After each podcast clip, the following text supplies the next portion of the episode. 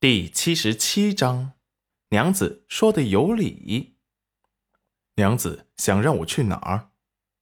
裴元君有些幽怨的问道：“那脚长在你的身上，你想去哪儿去哪儿？”齐云冉不甚在意的说道：“他现在也是个有钱人了，等他把房子盖好，一定得带小景轩去镇上大吃一顿。”娘子是要赶我走？裴元君眸底幽深，仿佛像是要毁天灭地。齐云仿佛像是要毁天灭地。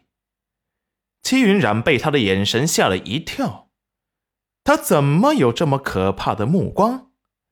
等他揉了揉眼睛，再向他的眼睛看去时，只见他的眼神里只剩下委屈。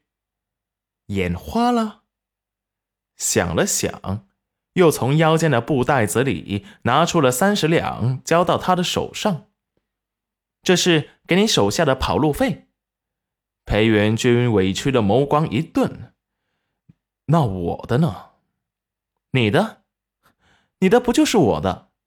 我们都是夫妻了，银子放在谁身上不一样吗？裴元君盯着戚云染良久。久到戚云染以为他要被裴元君钉成石雕时，裴元君却轻笑出声：“呵呵，娘子说的有理。其实戚云染还是有一点心虚的，毕竟裴元君帮了他这么多。可是裴元君还是当朝丞相，要什么没有？为什么还要抢他的银子？”他这不是还要为小景轩和他的将来做打算吗？哦，对了，你把银子交给你手下时，问一问他，你瓦工什么时候才来？裴元君默默的把银子装入自己的钱袋中，这可是娘子给他的。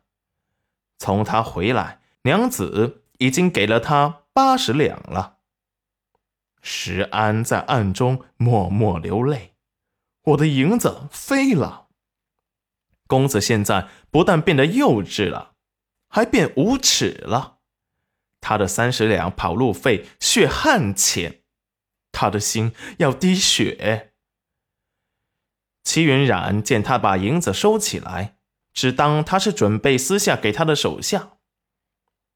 泥瓦工这两日正在忙别人家的房屋，怕是有的等了。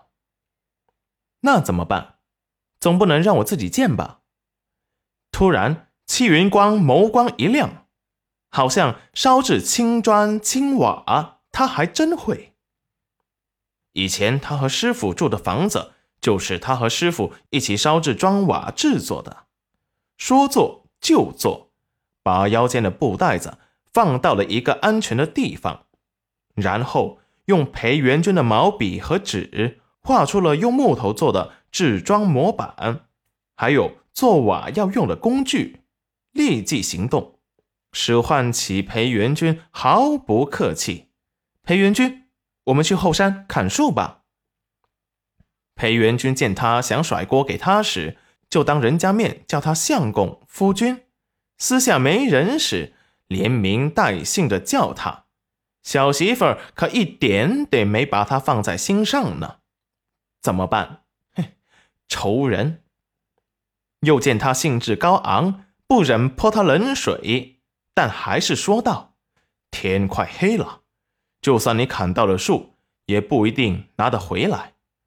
不如明日再去。”齐云冉本来想说不怕，他有天眼，夜间跟白天没有区别。可是最后到了嘴边，注意到了自己现在的身份。又把话给咽回去了。这时，裴元君突然委屈的出声：“娘子都走了一天了，我们好像还没吃午饭。现在天都黑了，你是不是先把晚饭给做了？”齐云冉立即觉得也有些饿了，主要是今天赚到了钱，他一高兴就把吃饭这事儿给忘记了。不过，裴元君一国丞相，竟然也不矫情，硬是等到了饿了，忍不住了才说，顿时有些负罪感。我马上去做。你想吃什么？裴元君眼神一亮，我想吃娘子做的饺子。戚云染把脸垮了下来，饺子要剁馅、擀皮，还要包好，很费时间。